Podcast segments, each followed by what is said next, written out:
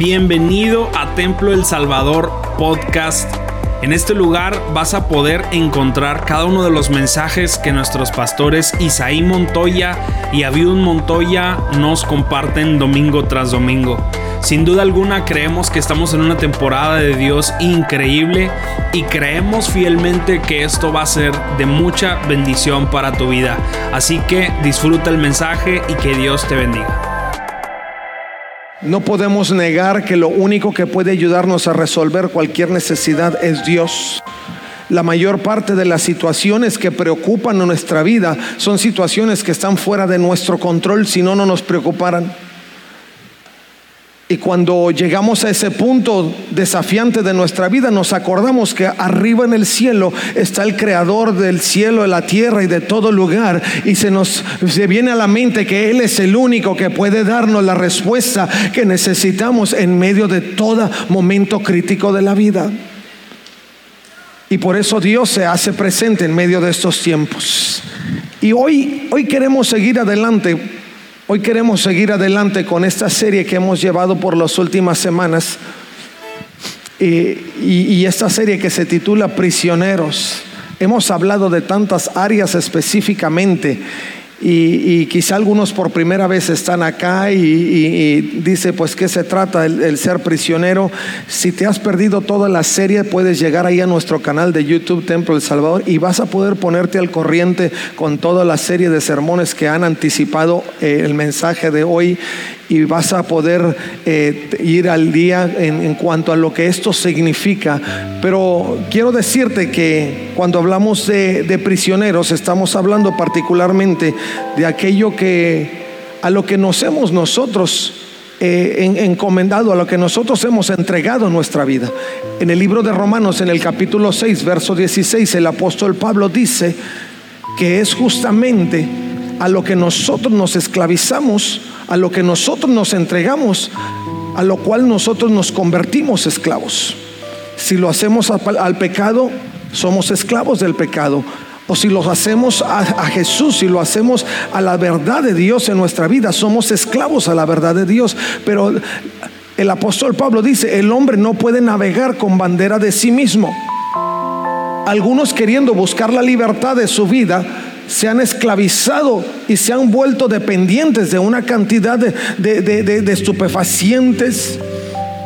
Hoy por hoy uno de los enemigos número uno de nuestra sociedad tiene que ver con las adicciones. Adicción a las drogas, adicción al alcohol, adicción a cantidad de cosas, incluso adicción a la pornografía, adicción a las relaciones. Porque el ser humano busca una satisfacción en su vida que solamente puede traer Dios. Cuando tú te sientes incapaz de poder llevar la vida en un sentido de satisfacción personal y tienes que recurrir a cualquier otra cosa para encontrar satisfacción, entonces te vuelves esclavo de ello. Incluso de la propia familia. Por eso el Señor Jesucristo, cuando se acercaron a Él y le dijeron, Jesús, allá afuera está tu, tu madre y tus hermanos. El Señor Jesucristo mismo dijo, ¿y quiénes son mi madre y mis hermanos?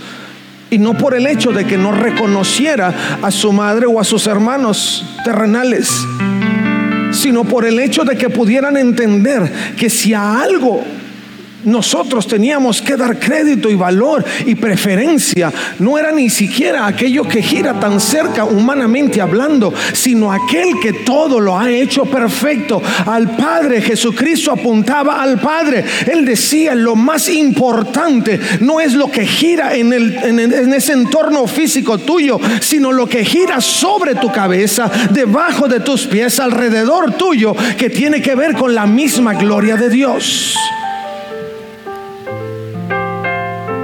Y por eso él extendía ese principio a todo aquel que le rodeaba para que pudiéramos apuntar de ello. Hoy particularmente, el, mensaje lo he titulado Resistencia en prisión. Hablamos de, de algunos personajes importantes como fue Pablo y Silas. Si ustedes recuerdan, hace un par de semanas y la forma en que ellos fueron aprisionados y por qué razones fueron aprisionados. Y usted sabe que una de las cosas que el enemigo intenta hacer cuando le estorbamos en su proceso de matar, hurtar y destruir, es tratar de crear una prisión alrededor nuestro. Porque eso hace el enemigo. Si llegan problemas a su vida es porque a través del problema el, enemigo trata de anclarlo al piso. Si Pablo, y Silas, fueron encarcelados es porque ellos liberaron a una mujer que traía mucho beneficio a algunas personas ahí. Y por esa razón fueron encarcelados porque estorbaban los asuntos del enemigo. Hoy particularmente en el pasaje que vamos a ver encontramos a Pablo escribiendo a la iglesia de, Filipos precisamente porque él había causado tanto revuelo en el entorno que él estorbaba los planes para detener el avance del mensaje de Jesucristo y fue encarcelado pensando que de esa manera él iba a detener el avance del evangelio glorioso de Jesucristo. Lo llevaron a la prisión.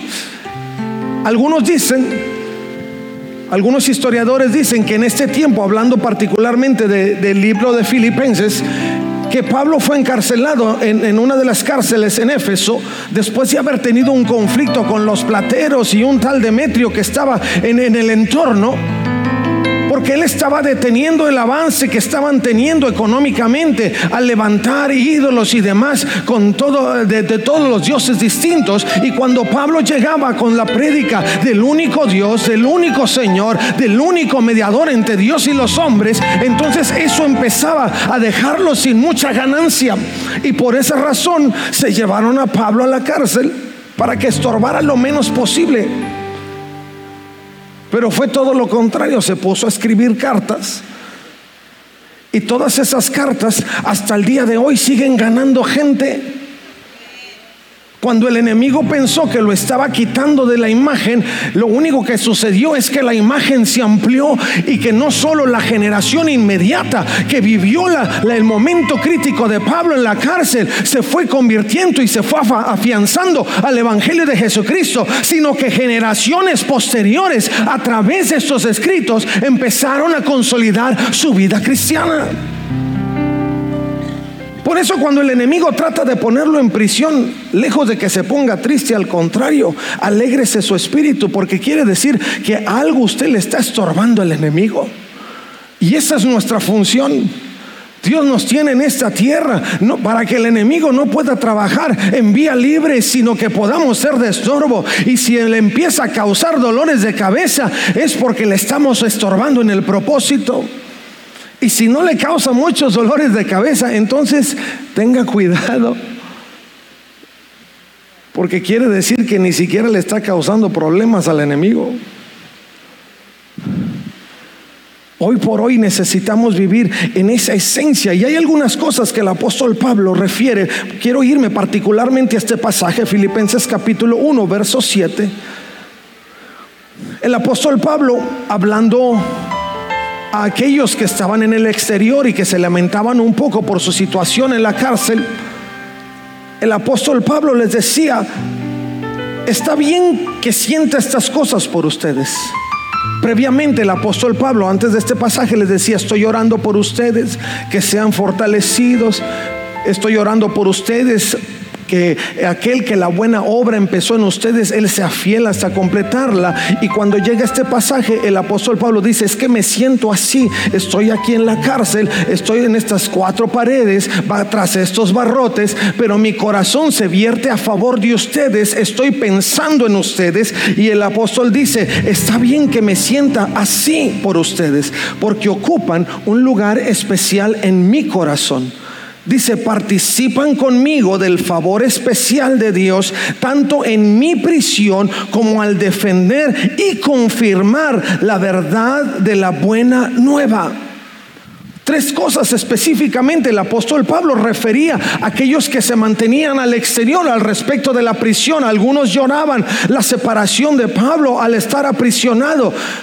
Pero Pablo dentro de sí algunos historiadores dicen que lo vivía su experiencia con gozo y hasta cierto punto sí, pero ¿quién puede negar que cuando atravesamos un momento de angustia nos ponemos sentimentales? Cuando atravesamos un momento difícil de la vida, empezamos a repasar y, las emociones empiezan a palpitar. Pablo estaba así. Además, Pablo ya era un hombre de edad avanzada. Veía poco. Además, lo habían separado de sus hermanos. Lo tenían enclaustrado injustamente. Y aunque él entendía que no lo habían encarcelado, sino que él por la causa de Jesucristo se había rendido al encarcelamiento, como quiera sentía esto y, y, tenía estos sentimientos a favor de aquellos que con él caminaban. Por eso decía, yo me puedo sentir así. Pero todo es para que ustedes puedan vivir y puedan participar conmigo del favor especial que Dios ha tenido a favor mío.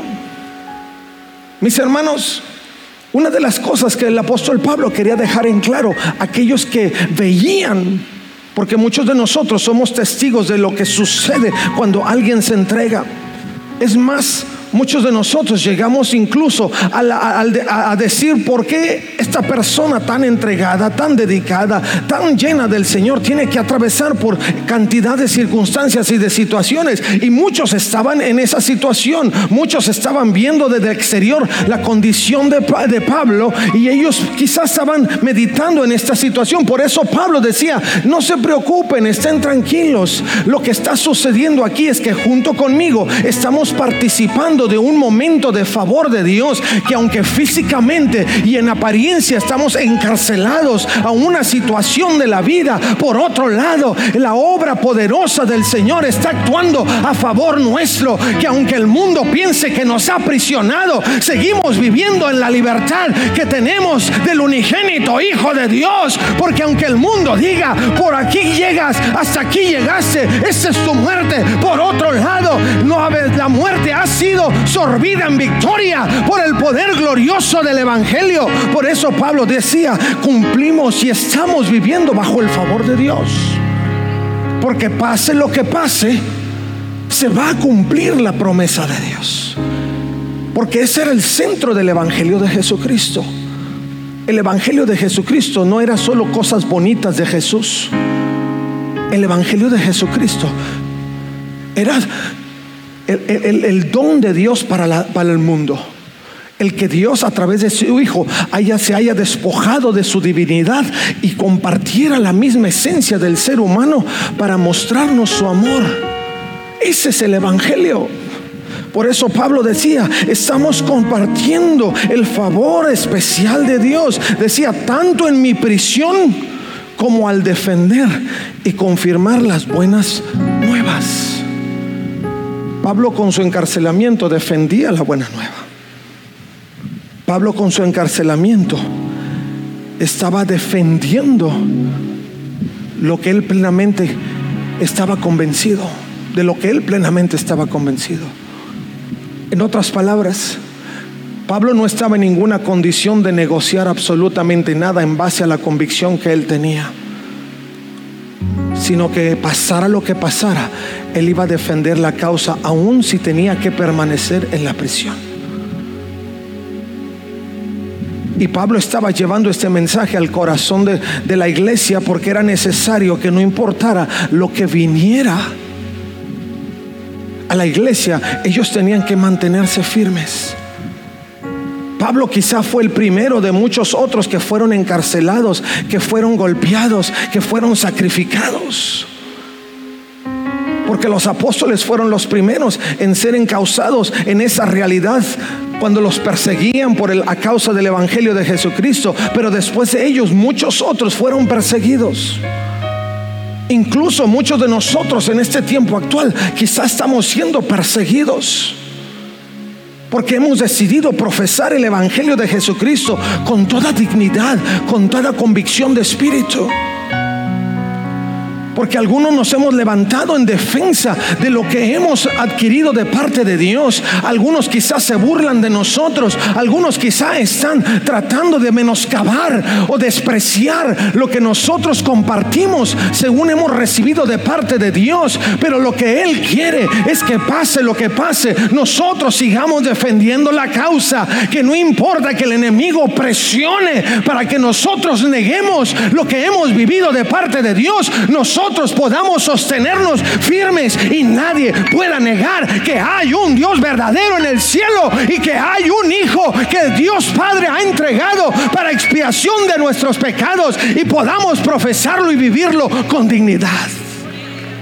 No importa la prisión en la que tú estés, podrás estar en un problema severo.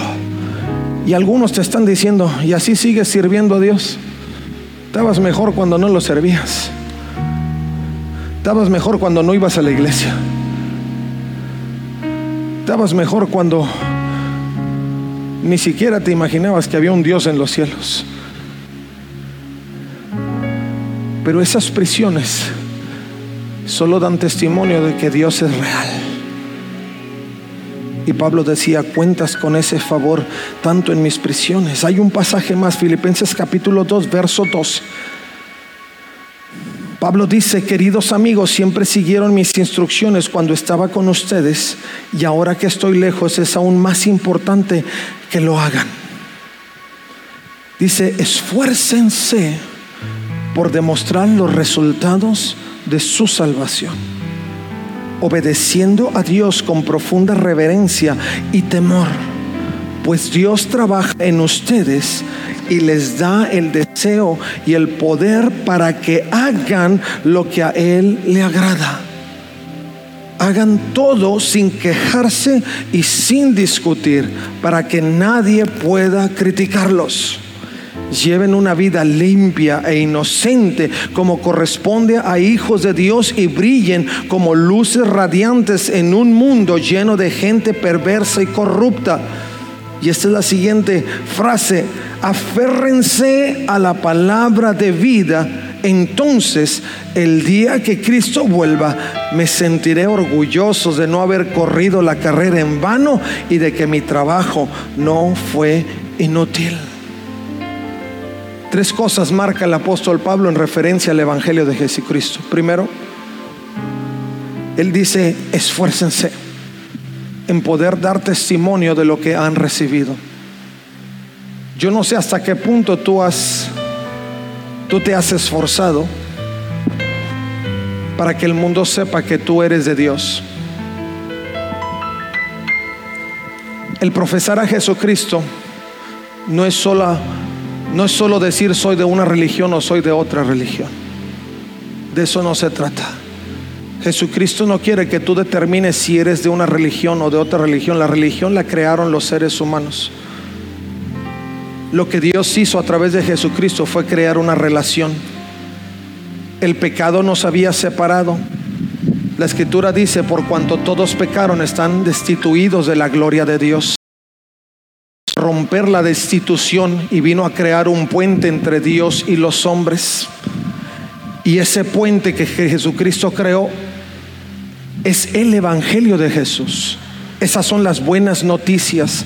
El hombre estaba perdido sin Jesucristo, el hombre no tenía esperanza, el hombre estaba condenado a la muerte eterna, pero cuando Jesucristo entregó su vida aquí en expiación por nuestros pecados, se hizo semejante a nosotros, fue condenado y crucificado en la cruz del Calvario y resucitado al tercer día. Eso se convirtió en el mensaje central del Evangelio de Jesucristo y eso es lo que profesamos y eso es lo que defendemos. Por eso Pablo decía, esfuércense.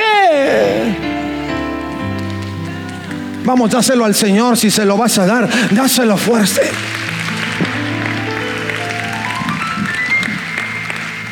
Muchos de nosotros decimos, por los hijos haremos lo que fuera. Y las madres saben de qué estoy hablando. Es mi hijo es mi hija y, lo que sea y como, y como se porte. Y a mi hijo nada más me lo sueno yo. Pero nadie más me lo toca. Lo defendemos. Y nos esforzamos. No hay madre que le diga a su hijo, eso no se puede y se acabó. No, nunca. Siempre una mamá o un papá que ama a su hijo le va a decir, vamos a ver cómo le hacemos. Aunque por atrás sepa que no se puede, humanamente hablando. aunque en su mente sepa que las cosas están tan apretadas que no se ve ninguna oportunidad posible, pero nunca le va a decir al hijo, no se puede. dice, vamos a ver cómo le hacemos. Y en el camino Dios va abriendo puertos. Por eso el Señor dice, Pablo le decía a la iglesia, esfuércense en defender lo que han recibido de parte de Dios. El sacrificio de Jesucristo no fue cosa fácil, no fue cosa X, no fue cosa que se desprecia así nada más. El sacrificio de Jesucristo es digno de ser defendido. El Padre lo defiende. nosotros como partícipes de la gracia lo defendemos. Y Pablo decía, iglesia, no importa cómo me vean a mí. Y aun si ustedes tuvieran que caer en las mismas condiciones, esfuércense y defiéndanlo. Y déjeme decirle, hoy más que nunca estamos siendo desafiados a defenderlo. De verdad. No solamente a dar una palabra de defensa, pero físicamente a nosotros defender nuestros valores, no llegando en donde no tenemos que llegar, no haciendo lo que no tenemos que hacer, no viendo lo que no tenemos que ver. Así defendemos. Alguien me decía hace unos días atrás, pastor, ¿y usted cómo le hace para para no dejarse llevar tan fácil en las tentaciones? Dice, usted sí tiene tentaciones, le digo, más que tú. Más que tú seguramente. Porque mientras más uno predica, más el diablo se le pone de frente. Dice, ¿y cómo le hace? Le digo, para mí ha sido en cierta manera sencillo. Le digo porque lo único que tengo que hacer es poner la balanza. Y pongo de un lado la satisfacción de unos segundos con la satisfacción eterna. Pongo de un lado algo que no me costó nada y que vale nada y del otro lado pongo lo que costó precio de sangre, que sacrificio, tormento, maltrato. Y cuando la tentación llega y pongo eso en la balanza, Alguien que entregó la vida por mí sin importar precio o condición, por algo que costó nada y que solo me va a llevar a la perdición. Le digo, esto pesa más, mucho más. ¿Quién va a querer pisotear el sacrificio de alguien que se entregó sin reserva y sin condiciones? Le digo, y eso me hace tomar la decisión correcta yo no voy a menospreciar lo que Dios con tanto amor y sacrificio hizo por mí. Y lo veo de este lado, digo, eso va a pasar, se va a acabar, me va a durar nada. Pero esto trasciende a la eternidad. Si yo menosprecio este tesoro, me estoy perdiendo la eternidad.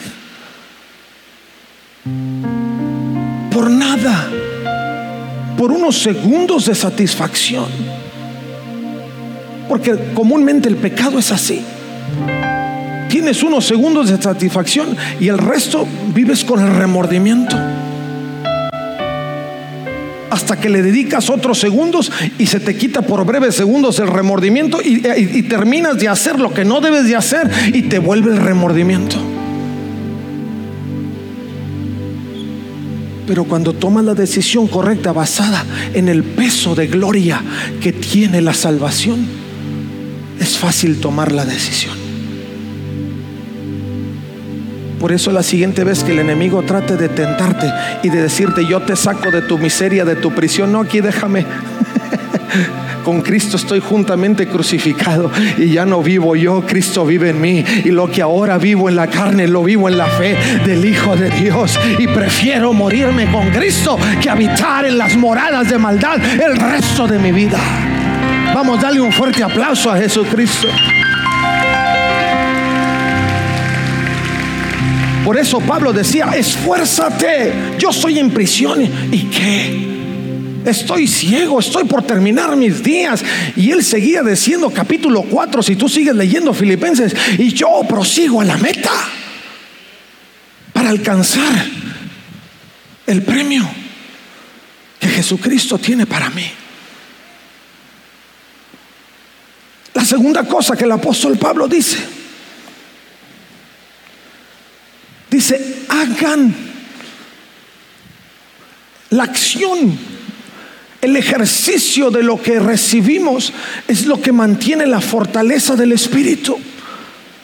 Si tú te sientes aprisionado y solo te sientas ahí pensando que, esperando que a ver qué sucede o qué pasa en la vida, quizá te sientas como, como el profeta Elías que se sentó bajo el enebro y solo esperaba morirse. No, levántate, no te puedes quedar ahí. El apóstol Pablo le dijo, hagan todo sin quejarse, pónganse en acción, levántate en medio de cualquier prisión, no importa si tienes las cadenas o, la, o piensan que estás aprisionado o te tienen ahí destruido. La libertad que Dios te ha dado no la sujeta ninguna cadena. La libertad que Dios te ha dado puedes estar ahí eh, guardado en medio de cuatro paredes y Dios sigue siendo más grande que todas las cosas. A su nombre.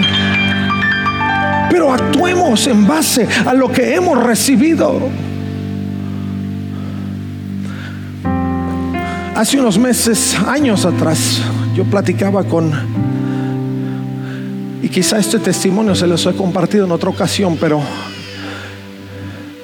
creo que es importante que podamos escucharlo de nueva cuenta y es que yo platicaba con uno de los superintendentes de las asambleas de Dios en Cuba hace un par de años atrás.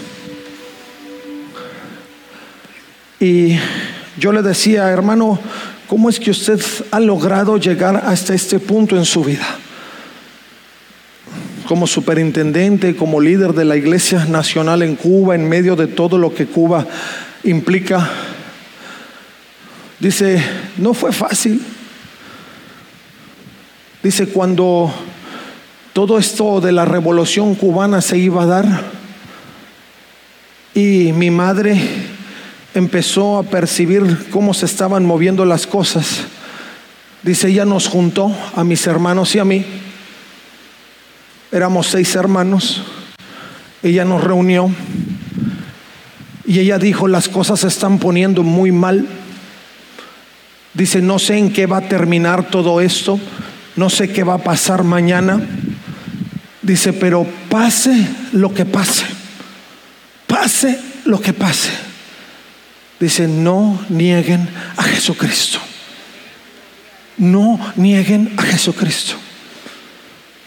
Dice, después de esa charla, no pasó ni una semana cuando el ejército revolucionario entró irrumpiendo nuestro hogar y lo primero que hicieron fue repartir a todos mis hermanos por todos lados porque lo que querían romper era el núcleo familiar, el núcleo de fe, el núcleo de lo que trajera una ideología diferente a la ideología revolucionaria.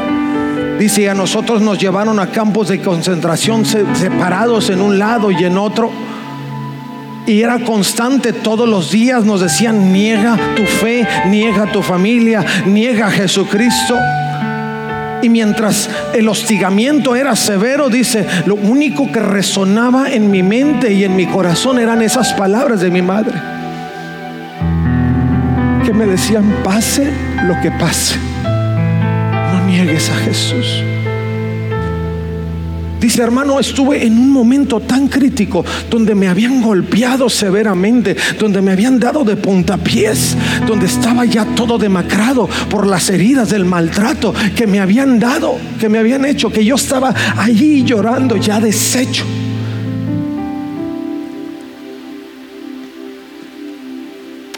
Y en mi casi agonía, lo único que retumbaba en mi mente y en mi corazón pase lo que pase, no niegues a Jesucristo. Y mientras yo estaba en ese punto y esa voz resonaba a la distancia, en un pequeño radio de onda corta, Dice, de pronto empieza a surgir una canción que decía, oh Jesús, creo en ti.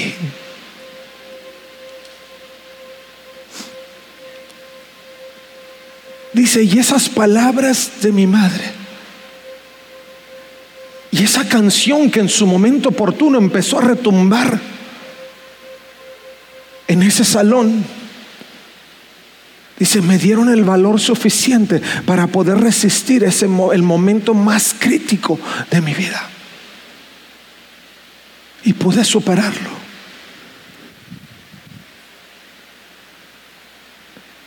Dice, pero si no hubiera sido por ese momento y esas palabras y esa oración ferviente, esa prisión de mi vida jamás la hubiera podido superar. Dice, hoy puedo dar testimonio de él y doy gloria a Dios que pude superarlo. Dice, pero fue el momento más crítico donde lo único que pudo levantar mi corazón y mi espíritu fue el mismo nombre de Jesucristo.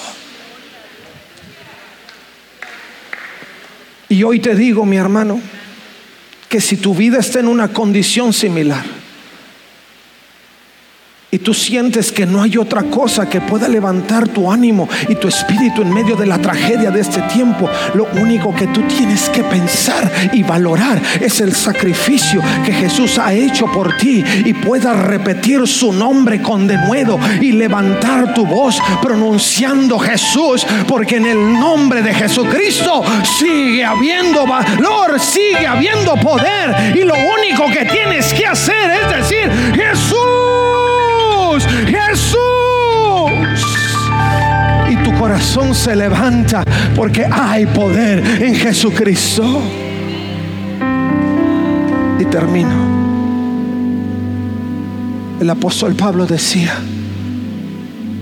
y al final de todo, después de que hayas hecho todo, dice, aférrate a la palabra de vida aférrate. Escucha lo que te voy a decir.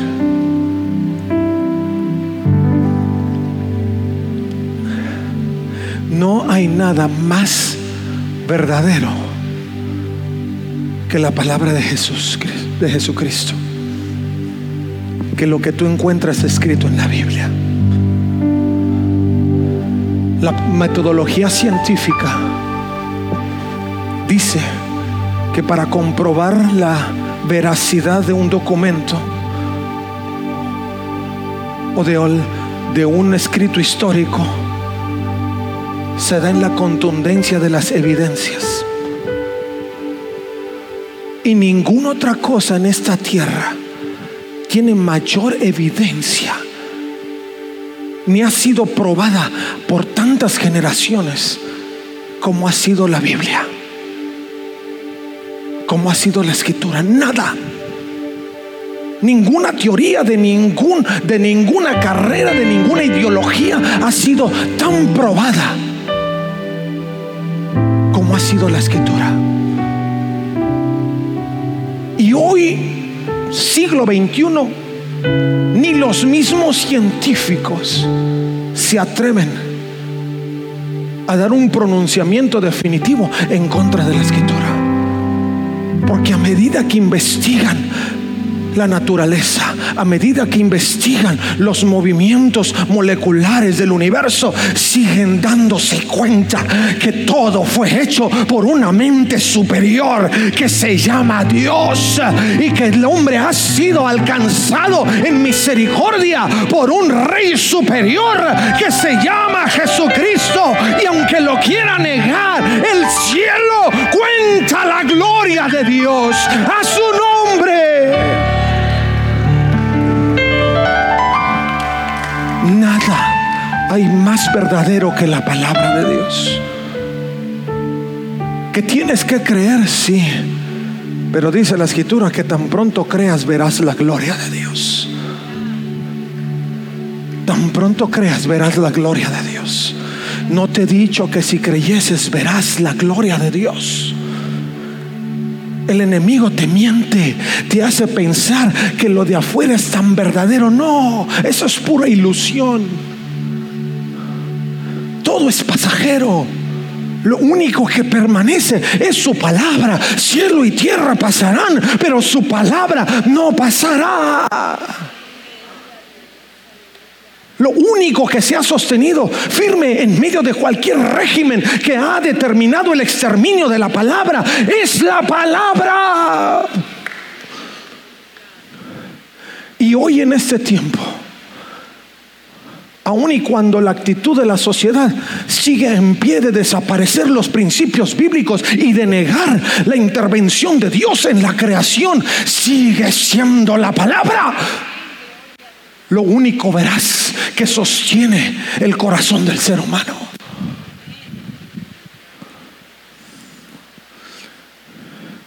Y si no me crees, confróntalo.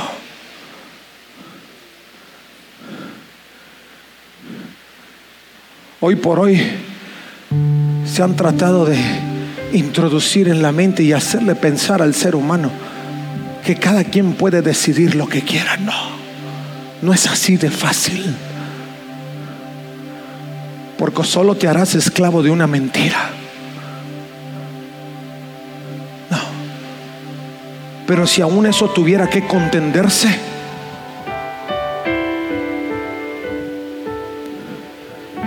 trae de frente los argumentos de la ideología que cualquiera que haya en este tiempo, que hay muchos,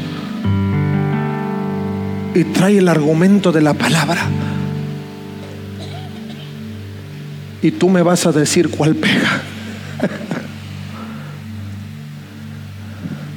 Confróntalo si quieres. Si no me crees, confróntalo trae el argumento, insisto, de cualquier ideología presente. Y trae el argumento de la Biblia de frente. Y te darás cuenta qué es lo que pesa. Lo pondrás sobre la balanza de tu vida. Y te darás cuenta qué es lo que estremece tu alma. Y verás que es la palabra verás que es la Biblia.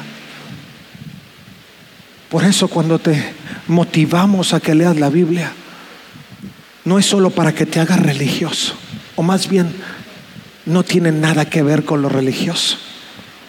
Cuando te motivamos a que leas la palabra, es para que tu corazón, tu vida, tu ser entero está lleno del, esté lleno del argumento que pesa en esta vida que cuando tengas que defender las buenas noticias, lo hagas con una defensa en base a evidencia que pesa. Que cuando tengas que sobreponerte al, al, fuego que el enemigo trata de poner sobre tu vida, lo hagas en base a la palabra de vida que sostiene tu corazón y tu espíritu y que te va a llevar adelante, no importa lo que el mundo diga o haga. Por eso el apóstol decía, aférrate a la palabra de vida. El diablo sabe que se te quita la Biblia de en medio, ya te llevó de encuentro. Porque es el argumento sólido de tu vida.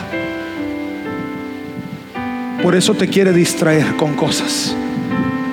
Por eso te ponen series nuevas en Netflix todos los días para que te avientes un maratón de Netflix de horas y horas y se te olvida que hay una palabra que leer. Y cuando el enemigo llega con sus mentiras, se expresa fácil. Porque cuando tú estás sólido en la palabra y te aferras a la palabra de vida, venga lo que venga, tú seguirás pisando en firme. Y no importa qué prisión estés viviendo en tu vida, enfermedad, desprecio, calumnia, injusticia, tú vas a estar firme. Y le dirás a otros, aguanta. Pablo le decía a los que lloraban por él, aguanten, aguanten, aférrense. Y yo te digo, mi hermano, aguanta. No des tu brazo a torcer. Deja que el enemigo haga lo que haga, pero tú no te sueltes de lo que Dios te ha dado.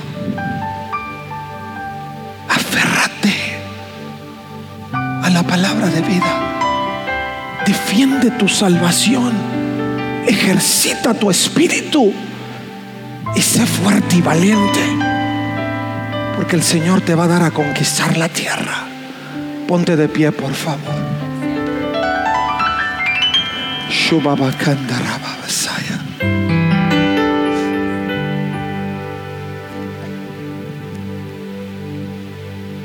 Yo no sé en qué condición está tu vida, mi hermano, pero lo que sí sé es que constantemente nuestra vida está siendo desafiada a conservar o desechar lo que hemos recibido de parte de Dios. Constante. Si tú valoras tu vida en, el diario y haces una estadística de cuánto tiempo inviertes en ti, en, tus propias cosas, en tu familia, y cuánto tiempo inviertes en tu conexión con Dios, te vas a dar cuenta que alguien está ganando la batalla y no es precisamente Dios. Y es tiempo de que hoy podamos retomar nuestra condición de fortaleza que solo podemos encontrar en Jesucristo. El enemigo trabaja sigilosamente. Alguno dice, es que voy a la iglesia, es que oro por los alimentos, es que hago esto, es que hago aquello. Pero cuando lo pones en la balanza, te das cuenta que has abonado muy poco. Y el enemigo ha esclavizado tu vida. Y te hace pensar que tu prisión es una prisión de Dios cuando Él es el que te tiene aprisionado. Con falta de Dios. Porque así es como el enemigo aprisiona. Te aprisiona quitándote a Dios. Y nosotros no podemos caminar con falta de Dios. Muchos se escandalizaron por lo que sucedió hace unos días en Uvalde, Texas. Pero esa es la evidencia de vidas sin Dios. Los pequeños inocentes están con el Señor.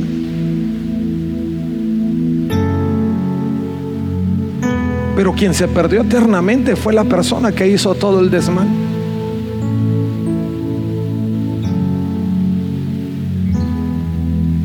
Porque hay falta, hay ausencia de Dios. Y hoy necesitamos aprisionarnos a Dios. Hoy necesitamos que las cadenas de la esclavitud del enemigo se desechen. Que nosotros podamos aprisionarnos a Dios. Ya eso te quiero invitar en esta tarde. Que tú le puedas decir al Señor, Señor, aprisioname a ti. No importa si es un momento difícil de la vida. Quizás si lo sea. Pero desde la perspectiva bíblica es una leve tribulación es pasajero. Porque lo que viene enseguida es el peso de gloria. Muchas gracias por quedarte hasta aquí con nosotros. Recuerda que también puedes encontrarnos en A Corazón Abierto podcast, en donde encontrarás charlas con nuestros pastores, con miembros del staff y con muchas personas más. Así que nos vemos la próxima semana. Muchas gracias y hasta luego.